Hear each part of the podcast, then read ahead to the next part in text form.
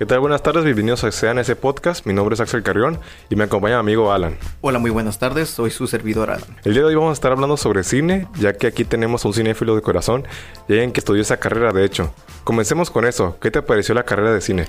Bueno, verás, eh, si bien este, no te mentiré, disfruté la, la carrera, sí hubo uno que otro momento que se me hizo cuestionable por el hecho de cómo se estuvo dando la, la clase porque justamente cuando yo apenas iba entrando a la carrera hay una materia llamada preproducción. Bueno, no es una materia per se, es este algo que se ve también cuando haces cine. La preproducción consiste en básicamente que tienes que ver todo lo que tiene que ver antes este, de hacer una grabación ah. para evitarse la mayor cantidad de problemas posibles. Contratos, conseguir a los actores, este, saber qué comida les vas a conseguir, este, tener ubicados este, los hospitales, conseguir los actores, saber dónde, las locaciones, conseguir los vehículos para llevar este, las cámaras y todo. O sea, todo eso se tiene que ver y no me dieron la materia porque la profesora nunca estaba. Wow, y vaya que sí suena muy importante esa clase. Es muy importante, literalmente tuvimos que ver eso como dos cuatrimestres más adelante para saber qué íbamos a hacer, porque nos dijeron, no, que pues que nunca les dieron la clase y era como, no, la verdad no, de hecho. ¿Cómo así? No, fíjate que a mí me encanta todo eso de cine, todo eso de, crear algo y grabarlo y después verlo, lo que, lo que creaste, qué tal fue el resultado. y Pero a mí lo personal lo que más me encanta es el doblaje. Oh, el doblaje es buenísimo. Yo le tengo mucho respeto a los actores de doblaje y siento que si bien este actualmente ya hay mucha gente que ya apoya el doblaje, aún hay mucha gente que siento que que no lo aprecia tal como lo es, que es una, rama de la actuación. Y solo dicen, ay, esto lo van a hacer vocecitas y ya, cuando pues no es solo eso. Tiene mucho que ver. Y sí, sí me ha tocado ver esa gente que, que prefiere ver, siempre ver las películas con su audio original, o sea, en inglés. La mayoría pues son de, allá. Digo, o sea, está bien el hecho de que prefieras verla, o sea, está bien. Pero lo que a mí me, me enoja es que la gente diga, no, es que el doblaje siempre es malo, está muy feo. Sí, precisamente eso me ha tocado ver gente así, yo que no, ¿qué te pasa? También es un arte, está muy bueno. Es un arte. Y pues yo como este le tengo mucho cariño, pues a veces o a veces me gusta también comparar los, los doblajes de diferentes países y ah, ver esos errores o, o, tal cosa. O lo que más me gustan a mí son los personajes que tienen una voz este, muy grave. Muy grave, sí. Que por cierto ahí voy. ¿Cuál es tu actor favorito de doblaje? Mira, mi actor favorito de doblaje es este José Antonio Macías, o como todo mundo le decimos Pepe Toño Macías, que es la voz de Deadpool en las películas que es también es, que lo interpreta el Ryan Reynolds. Es la voz de él. También es el Capitán América en las películas sí, sí, lo conozco. Muy buena. Buenísimo. Buenísimo. También el de hizo excelente trabajo con la de Joker. Oh, sí, con, la de Heath Ledger. Heath Ledger, ajá que, hacía, hacía todo, él hizo todo, la, risa también la hizo, excelente trabajo. O también que el Joker tenía una manía de hacer así con la lengua. Él también lo hacía, o sea, y, lo comparé con España, de hecho, y no hacía nada de eso. Y a la vez los, los momentos difíciles que, que, es como la risa y así, se lo daban, ponía el audio original, pues. Sí. Yo como que... no, pues de ahí ya le vi, le reconocí ese, ese actor, pues que es excelente. Es él, ¿no? Sí, porque hasta le metía cosas como, como respiros, porque si había una escena cuando dice la de, ¿y tú? ¿Por qué? Qué tan serio? Sí, sí, todo eso, todo eso cuenta y a veces que no, no, no incluyen eso en algunos doblajes. Y es muy importante que se vea, que se note que, que él está hablando, pues. Sí. Ese es el punto. De hecho, ahora yo te iba a preguntar justamente, ¿cuál es tu actor favorito de doblaje? Pues el mío, ay, me empezó a gustar mucho ese. Ah. No, no, pero el mío es, es Mario Arbizu. Uy, Mario Arbizu es Mario Arbizu, que, que pues yo también fue locutor, al igual que también me gusta mucho Juan Carlos Tinoco, la voz de, la voz, por la que no sepan, hace la voz de, de Thanos, hace la voz de La Roca, y Mario Arbizu hace la voz de Skipper. Sí. Y yo no, yo no sabía que tenía ese tremendo bozarrón porque hace Skipper, yo lo, yo lo, yo lo conocí por Skipper y pues Skipper no es como que... pero este... Cuando lo escuché en la de 300, sabes que está el personaje de Jerjes. Sí. Yo cuando hablo digo, no sé qué, no sé qué, esto y el otro. Yo, ah, no puede ser. Dije, y pues me encantó ese doblaje. Y también me gusta mucho Blas García. Ay, Blas García es un tipazo. Sí, sí. Porque se me hace como la voz perfecta para que alguien te dé un consejo. Sí. O que te esté contando algo. O sea, y hay un. Y por cierto, hay un consejo en la película de Rocky. Sí. Que hay un. Se inventa Rocky un consejo que también, obviamente, fue este. doblado por Blas García. Y es muy motivador. Muy motivador que dice alguna frase de la vida. Y yo lo vi chiquito, pero no lo vi tan acá. Pero el momento de. Pasó un momento difícil de mi vida. Ah, es que cuando. Escuché eso, escuché eso, pues con la voz de Blas García. Y no, hombre, sí me. Es que ya cuando creces, tu perspectiva de la realidad ya es diferente. Y escuchar eso es como que. Ay, me llegó. Sí, sí, y, y también, a ver, ¿cuál es tu película favorita? Mi película favorita justamente, mira, es que yo tengo, bueno, diría tres que ahí están peleando por ahí y son de un, siento que yo son, que son de unas categorías muy diferentes. Está justamente la que me hizo amar el cine, que es esta película, la de Saw, la del juego macabro, este juego del mío, como tú, como le quieran decir la gente. Me gustó mucho porque me había gustado mucho el concepto de personas que están capturadas y tienen que hacer juegos, entre comillas, para saber cómo le tienen que hacer para sobrevivir. Y me gustaba mucho y, saber el misterio de qué está pasando, por qué no, por qué no, por qué estoy aquí y se van contando la historia. Un día dije, a ver, me voy a echar la Wikipedia de, de Saw para saber cómo fue el proceso. Y la vi y que básicamente, literalmente eran estudiantes de, de cine que querían hacer una película y que hicieron este, un cortometraje y llevarla a un estudio de cine para pa que le hiciera. Y dijeron, oye, me gusta mucho tu idea. Y entonces ya le dijeron, ok, pues mira, te vamos a dar este tal cantidad. Y les dieron este un millón de dólares, que es poquísimo dinero para hacer la película. Ya cuando, y la grabaron en, dos semanas, literalmente para algunas veces la sangre la tenían que usar con capsu. Y, la, y originalmente iban a lanzar la película para, para DVD. Pocos recursos, pero un excelente trabajo. Ajá, sí, fue un excelente trabajo. Y la verdad, este, yo lo veo actualmente, digo, sí se nota muchos fallos de principiante, de, estudiante. Que no sé, que en una toma se ve que, que la sierra está rota y en la siguiente toma está arreglada. Y es como, pues, oye, ¿qué onda? pero pues digo, eh, eran principiantes, eh, es comprensible. Y te digo, la tenían originalmente planeado la sala para DVD, pero luego resulta que dijeron, mira, te vamos a dar el beneficio de la duda y la vamos a estrenar en cines. Y ahora estrenado en cines y fue un exitazo. Llegó, a recordar, creo, como, como 100 millones de dólares se me hace. Y ten en cuenta que nomás gastaron un millón. No, no, no. Las películas de, de Sao ya yo no las aguanto. Neta no las vi todas porque pues ya se me hace demasiado. La, la sangre, pues todo eso de tortura y... Ay, no, no, no, no. Es, son un, es un gran Pero otra, otra película que no sea de terror, porque te quería preguntar eso, que de terror, porque a mí me encanta, a mí me encanta mucho el terror. Sí. Y quería preguntar cuál es tu película favorita de terror. Eh, de, de, terror estaría justamente esa, la de Sao. Le tengo mucho aprecio la, las de It, que están buenísimas, muy buenísimas. O sea, la segunda ya no tanto como como la primera, porque la primera, la que salió en el 2017, tenía mucha carisma con los niños. Y como justamente la 2 ya trata de con adultos, pues de a fuerzas tienen que volver a meter memorias con los niños porque era lo que atraía a la gente. Ver niños siendo perseguidos por un ente cosmológico del espacio que se transforma en tu peor miedo. Ese concepto me gustaba muchísimo porque la gente dice, ay, es que solo es un payaso y es, no, eh, Son muchas, es muchas cosas. muchas cosas, no es un payaso. Si se transforma seguido en un payaso es porque es el miedo más común de los niños. Claro, claro. Pero eh, a mí hay algo que sí impactó en la película de It, que porque pues matan niños, ¿no? Sí. Y pues a mí cuando veo una película de terror donde matan al perro o a los niños, porque casi, casi las películas de terror no se meten con esos, pues. Sí. Es, normalmente se meten más con los adultos. Y cuando tocan al niño o al perro, y sí me quedo ah, bien impactado, pues. Y justamente hay una película que salió que se llama Evil Dead Rise. Sí. La, la nueva, que es oh, excelente película, ¿eh? pero bastante gore. Sí. Eh, y, y, se ve como, no se ve explícitamente cómo, cómo pasa, cómo asesinan a un niño, pero, se, se, ve el resultado y se escucha, se uh. escucha cómo la mamá va persiguiendo al niño y, el resultado pues de, de qué le, le, hizo y se le arrancó los brazos y dije, ah, no, no, no. Y sí, es la única escena que sigue impactado porque lo demás pues ya es difícil que, que veas algo que no hayas visto antes. Sí. Eh, sobre todo en el mundo de terror que ha estado en decadencia últimamente. Sí, de hecho sí, y de hecho justamente hablando de cómo ha estado la, la tendencia con las películas de, de, terror, sí vi que hubo un gran crecimiento gracias a la de Halloween, que había regresado creo que en el 2017. 2018. En el 2018, ándale. Y me acuerdo que yo fui a ver con mis amigos. Bueno, hubo un pequeño eh, terror extra porque me acuerdo que mis amigos y yo habíamos comprado este palomitas de taquis fuego y yo me estaba enchilando y ah. literalmente las escenas de terror se escuchaba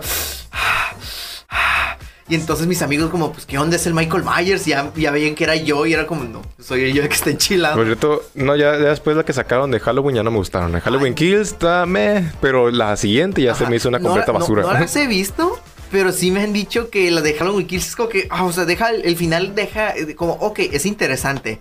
Pero ya que la, la tercera, la que salió el año pasado, ¿no? Ah, sí, creo que sí. Ajá, que salió el año pasado. Dije, no, es que ya no, porque que ya no sale casi ni el Michael Myers. Que, sí, o sea, la, más sale como el 40% de la película. Ah, sí, sí, y yo soy fan de, la, de las películas de, de, Halloween, las vi todas. Sí. Este, y la de 2018 te voy a decir que sí estuvo muy buena, está, buenísima. La, la, como los, los giros de, de la cámara.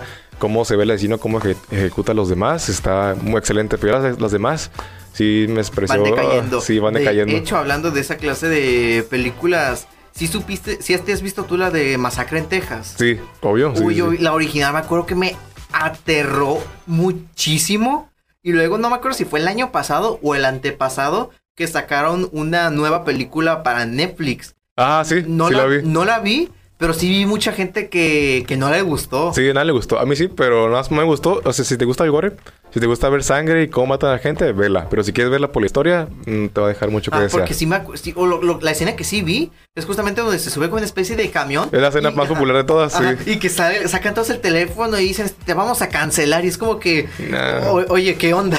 sí, sí, sí. ¿Cómo vas a decirle esto este, a alguien que se dedica justamente a quitarle la vida a la gente? Pero esa escena, ah, de, quitando esa, esa, parte de la... Te vamos a cancelar. Porque estuvo muy estúpido, muy tonto, perdón.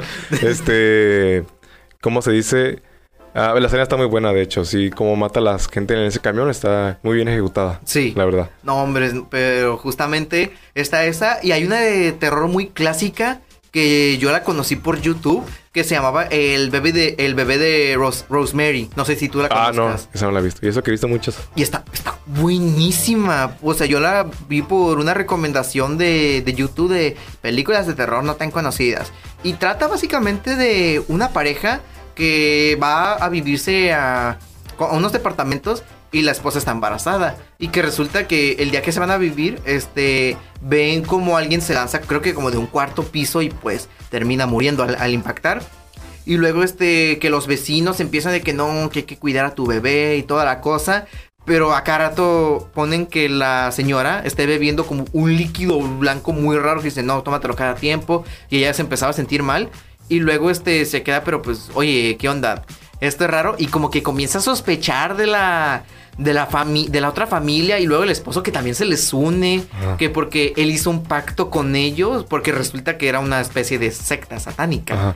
que les termina diciéndole, oye, no, es que yo terminé haciendo este pacto con ellos para que podamos tener éxito y toda la cosa, a cambio de que ellos nos van a estar cuidando con el bebé. Y resulta que el plot twist de la, del final es que el bebé ya nace y que resultaba que todo ese líquido que le estaban dándole a la esposa era para que naciera.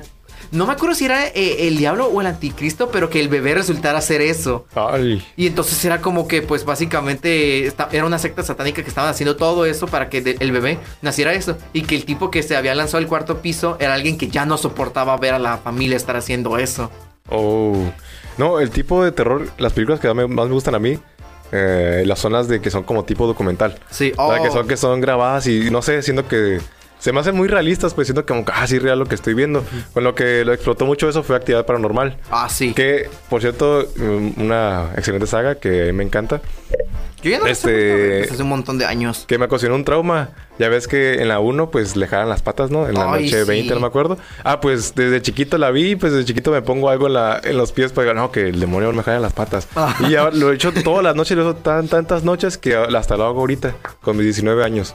Lo hago, pero ya automática, no porque me dé miedo. Pero automáticamente me pongo algo en las patas. No, a mí la escena que a mí me traumó, que me acuerdo cuando la vi de niño y que involuntariamente yo dejo la puerta como entre, entre, entre emparejada o de preferencia cerrada, que es la escena donde están durmiendo y luego que la puerta está tranquila y de repente ¡Pah! La azotan así bien fuerte y la pareja se despierta como, pues qué onda, qué pasó. Y yo me quedé como que, Dios mío, porque imagínate estar durmiendo tranquilamente y que de repente eh, te despierte el hecho de que azoten la puerta. Es como que, no. Nah, yo me, me, más miedo lo de los, lo de los O sea, bueno, eso, o sea, eso, te comprendo más, pero a mí me impactó eso porque creo que fue lo primero que, que pasa. Lo, bueno, sí, lo primero que vi, sí, que, ay, Dios mío. Esa me, me traumó. Y de hecho, ¿tú has visto esta la de La Bruja de Blair? Ah, también es como típico documental. De hecho, esa, fue, esa fue la primera que promocionó y popularizó. Entonces, o sea, actividad paranormal es el que le, le sacó. Ah, lo, lo, más, ajá, lo Pero la, la, de Bruja de Blair fue la primera de todas. Y luego este se volvió un éxito porque toda la gente, porque la estaban promocionando como si fuera un caso real que le iban a transmitir en el cine. Y toda la gente se quedó como, no manches. Y luego imagínate que tú, sin saber que en verdad es una película, vas a ver esto diciendo, no, pues que hubo gente que desapareció en el bosque y no sé qué tanto, van a verla y que resulta ser de que ves todo eso lo que está pasando y la gente salió del cine creyendo que fue un caso real, cuando en verdad pues fue una película de, de terror. También la, también la 2 está muy buena, la 2 me, me, encantaron a mí, ¿no? ¿Cuál la 2? ¿La que salió en el 2016 o la que salió como en el 2005? Creo que 2005. no, sabía, no sabía con tanto presupuesto, la verdad. O sea, sacaron otra que, ignora esa que salió como en el 2005, que es como que eh, los hermanos de, de los, los primeros que fueron allá y te explican que no encontraron los cuerpos porque resulta que la bruja de Blair como que tiene el poder de viajar en el tiempo y que te acuerdas que hay un momento donde se en la de Bruja de Blair como que se meten a la casa y, se duermen y luego que cuando despiertan este ven que está bien distinto que todo que ya no encuentran el carro y toda la cosa ah, que resulta que en, en, ese momento como que mientras estaban durmiendo la Bruja de Blair los regresó al como en los años 50 por ahí muy los regresó en el tiempo pues y que por eso nunca encontraron los cadáveres porque los cadáveres están en el pasado ah ok mira pues es distinto es distinto. ¿Cuál es tu película de terror favorita? Pero la que más te causó miedo. Uy, la que más me causó miedo. A ver, está justamente la de Masacre en Texas. Que Dios mío, me daba una tremenda fobia estar escuchando la motosierra y que nomás nunca, nunca, nunca se cansaba de estarla persiguiendo a la muchacha. Y luego me da un montón de miedo la escena cuando la tienen en la silla con toda la familia. Y luego que alguien agarra un martillo y le rompe la piel. Como que le quiere romper la pierna. Es como que. Ay, no. Oh. Me da un montón de miedo eso.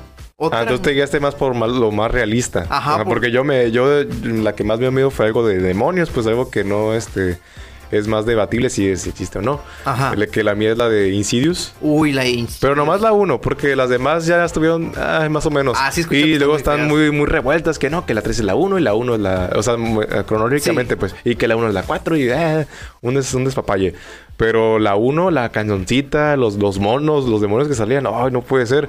Y luego la viejita de la vela, ¿no la ubicas? Esa fue la que más me traumó. Yo de chiquito sentía que la veía así, como que, ay, no, no, no. O cuando nos quedábamos sin luz, estaban con las velas, como que. Sí, uy un trauma, la verdad. O nomás con la pura canosita me daba un montón de recuerdos y me traumaba. es que sí daba un montón de miedo. como yo de, chiquito, pues íbamos al sobre ruedas, mi mamá nos llevaba al sobre ruedas. Sí. Y este, y decían, ah, pues escojan una película cada quien. Y todos, o mis hermanos, pues, escogíamos una de, terror. Los que nos, nos encantaba el terror, pues. Y ya pues, ah, ok, la que es más, la que salió más churro, o sea, la más chafa, no, pamba o algo así, ¿no? O se picha zapitas o X cosa. Pero sí, la neta, eh, muy abierto en ese campo las películas de terror, la verdad. Sí. Me gustan mucho. y sí, son, buen, son buenísimas esas películas. Bueno, también depende mucho, porque justamente una que unas que yo he visto juegan más con el ámbito psicológico. ¿Has visto la de El Faro? Uh, creo que. Ah, está en Netflix, ¿no? Está creo que está en Netflix. Está tanto el Robert Pattinson como el William Dafoe. Oh, tengo que verla. Está. ¡Ay, Dios mío! Es buenísima. Es en blanco y negro. Y cuenta la historia de cómo dos dos marineros que tienen que ir a cuidar a un faro que está en una isla, como que se empiezan a volver locos de poco a poco, porque nomás no se, nadie puede ir a recogerlos, porque hay una tormenta muy fea. Y pues el hecho de que ellos están dos, ellos están los dos solos, empiezan a andar alucinando distintas cosas, se ponen a discutir de lo que sea, y luego que el más viejo, que es el William Dafoe, le dice, no, tú no puedes ir al faro porque no tienes el permiso, no eres digno y no sé qué tanto, se ponen todos hoy se ponen, este, los dos se ponen bien locos hasta el punto que se agarran a golpes. Sí, sí, o también hay películas que, que te agarran a un personaje y le dan su desarrollo en esa misma película. Porque es una película que está en Netflix. Y se llama Sin novedad hacia el frente. Es de, es de guerra. ¿De qué trata? Pero se, se, se, trata de unos de, de, de, un grupo de pues son camaradas todos Ajá. y pues están, están agarrando cura de que ah sigue la guerra, no se lo toman en serio. Y, y, cada vez que vas a la película vas a, van viendo cosas traumantes, pues es la guerra. Sí. Y va cambiando, van cambiando, van cambiando hasta que se pone un punto súper deprimente. bueno, ya se mueren todos, ¿no? Sí. Este, y al final nomás queda uno y pues se ve como, ah, pues viste todo lo que pasó el personaje, que qué tristeza. Y hablando de tristeza, ¿Qué película te causó más tristeza? Momento de llantos y llorar. Uy, tengo varios. Recientemente fue la de los Guardianes de la Galaxia, volumen 3, que la vi en el cine y pues, para no andar dando spoilers a quien nos vaya a escuchar, que me hizo llorar horrible. No voy a decir. Pues toca mucho el, tema del maltrato animal, ¿no? Eh, ajá, era lo que iba a decir. Para no dar spoilers, solo voy a decir que toca mucho el, el tema del maltrato animal. Y pues como yo soy muy sensible con ese tema, Ay, Dios mío, me hizo llorar a mares, me tuve que tapar la boca para no soltar algún llanto. Y justamente que estamos hablando de, o sea, no era maltrato animal lo que voy a platicar, pero la deja chico, no, no, o sea, ah, porque, sí la vi. o sea, sí, es muy bonita, pero es bien triste porque cuenta la historia de un perro que, que como creció al lado de su dueño así mucho tiempo y que de repente un día resulta que él no se entera que su dueño ya se murió. Y él sigue creyendo que algún día va a regresar. Sí, lo sigue, lo espera y lo años todos los días. tras años hasta el día que se murió. No, yo lloré horrible. Y más por la escena donde la esposa como que se había ido a vivir a no sé a dónde. Y un día regresa ahí para visitar a, su, a su hija que ya se había casado y todo.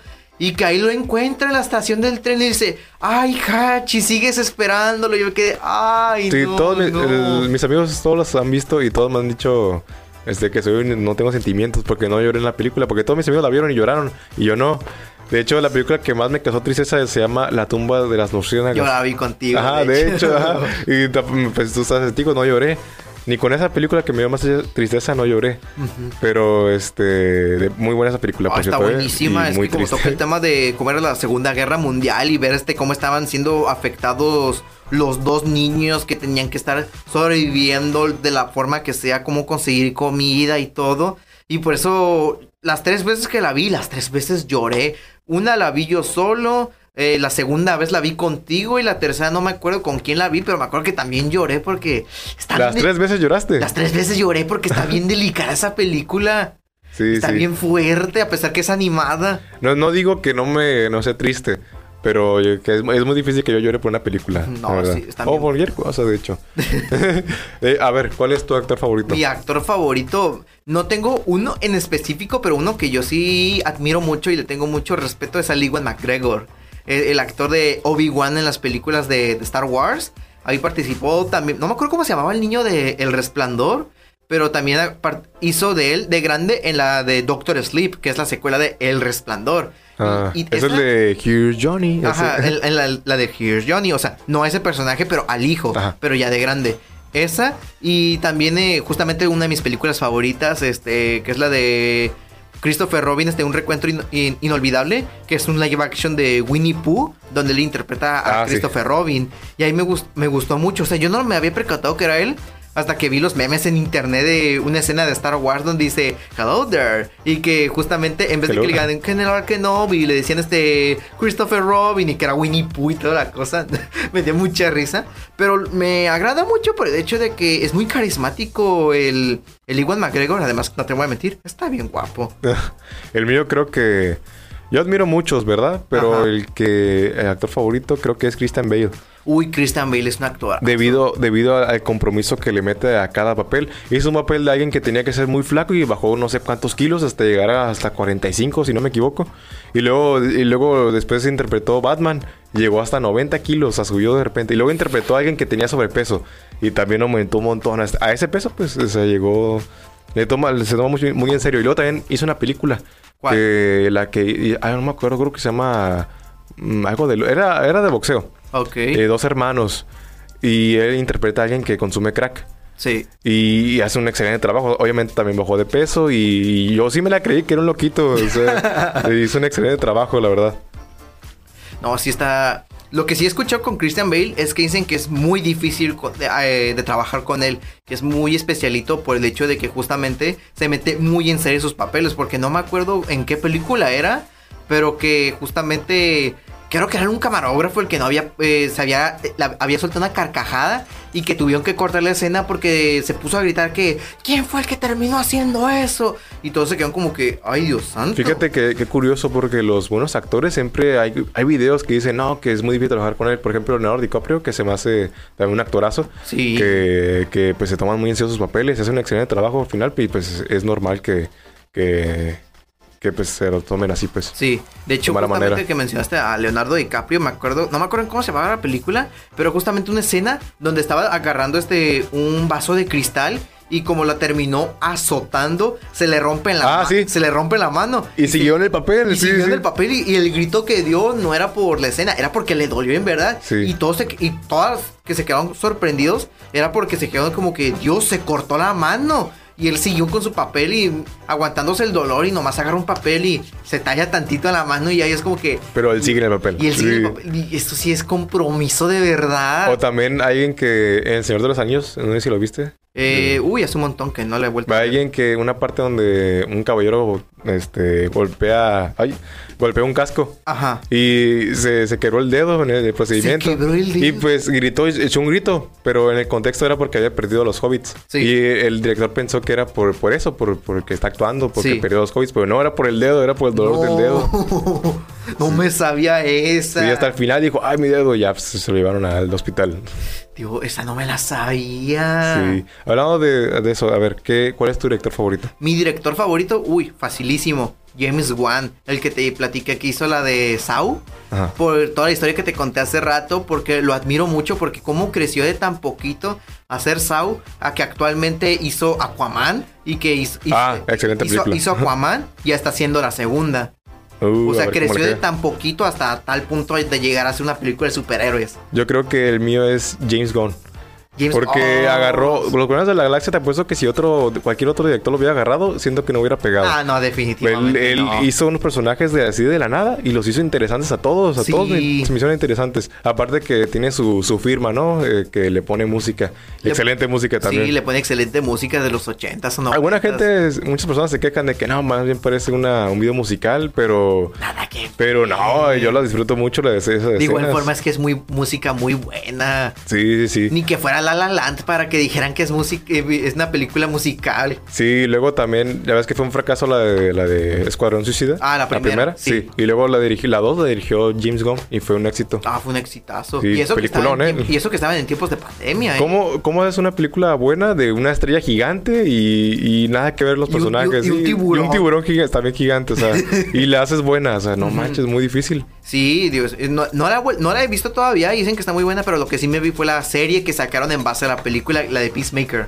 Ah, también, sí la vi. Sí, está buenísima. Y luego sí me acuerdo que mucha gente se quedó, ¿qué onda? ¿Cómo que a John Cena lo van a agarrar para el protagonista? Y pues... Sí, porque los actores de la WWE no son buenos actores. Ajá. Por La Roca, pues nomás se queda en su zona de confort de ser el típico rudo y ya está. Así de yo siempre tuve. Pero hizo un excelente trabajo John Cena. A mí me gustó cómo actuó. Era lo que me sorprendió que dije, yo no le tenía nada de fe a John Cena porque, pues, ay, John Cena. Sí. Y ya veo que hace una muy buena actuación. Me quedé como que, oye, el tipo... Sí, en la serie sale, sale, sale triste, sale llorando, sale sale, feliz, sale enojado, sale de todo, sale histérico, todo. Y yo, ah, sí, es un excelente trabajo, me encantó la serie. Sí, por eso le tengo mucha fe a lo que va a hacer James Gunn justamente con DC que ahora él se, va, se volvió el presidente y va a dirigir una de Superman como va a salir en dos años, se me hace. Ah, que ya se salió Henry Cavill. Ajá, se salió Henry Cavill y todo. O sea, el, fue decisión de James Gunn de quitar a Henry Cavill y a todos ellos. Ah, sí. Ajá, ah, porque como van a reiniciar el universo y van a traer uh. nuevos actores y toda la cosa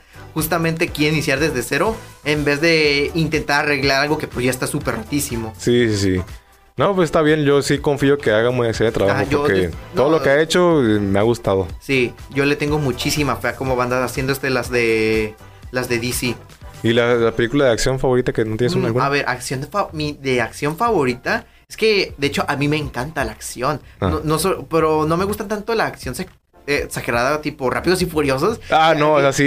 llega un punto que digo, no, ya no. No, no. Pero creo que a partir de las 5, creo que la gente ya dijo, no. La última, la 7, por ejemplo, mucha gente la fue a ver, pero pues por el hecho de que el actor del Paul Walker se había muerto y era la despedida de él. Ah, sí, sí. Y es por eso, y de hecho también James Gunn la dirigió. No la he visto, pero yo la quiero ver nomás porque le hizo James Gunn. No, James Gunn, que diga, el James Wan. Ah, ok, ok. James Wan, ya me, se me cruzaron los cables. Pero te digo, eh, pero así unas que yo le tengo mucho cariño son Star Wars. Ah, sí, ya yo vi como nomás unas tres. ¿O cuántas son? ¿Son, tres? Ah. Son nueve. Son nueve. Ay. bueno, en realidad son once. Son once porque hay otras dos que no tienen número episódico, pero son parte de estas películas. Pero en, sí son once. Les tengo mucho cariño. Porque yo desde chiquito era como que, oh, qué genial se ve eso de los sables de luz. Y pues te digo, les tengo mucho cariño, más que nada por las peleas futuristas que tienen. Ah, sí, la, creo que el mío es de John Wick. Debido a que, pues igual el compromiso que le mete Keanu Reeves al papel de, John Wick. O sea, él hace todo, casi no tiene dobles. Él hace, él aprendió a pelear para hacer esas películas, aprendió a recargar armas y a dispararlas, a apuntar y todo eso. Y todo eso, pues, la neta, sí lo, sí lo reconozco a, a Reeves, que también me encanta ese actor. Ah, sí, o sea, sí veo que mucha gente dice, no, es que pues no, no actúa tan bien. Y yo como, pues él hace todo. Ha, tenido malos papeles, de verdad, Keanu Reeves, pero ha tenido otros muy buenos también. pues te digo, con John Wick él hace todo. Sí, sí, y son cuatro películas. Y no se volvió Rápidos y Furiosos las cuatro, ya ves que hace cosas imposibles. Ah, sí. Pero, pero la neta es muy bien explicada la escena, si, si, si te la crees, si te la sí. creyendo. A ver de que le muchas, muchas pausas. Sí. y bueno, aquí dejamos este podcast. Espero que les haya gustado. Este, despídete, Alan. Muy bien, este, muchas gracias por haberme invitado a esta pequeña plática sobre el cine. Me la pasé muy bien y espero que si se llega a dar la oportunidad nos volvamos, los volvamos a ver en una siguiente ocasión. Ya está, nos vemos a la próxima. Hasta luego. Mi nombre es Axel Carreón, nos vemos a la próxima.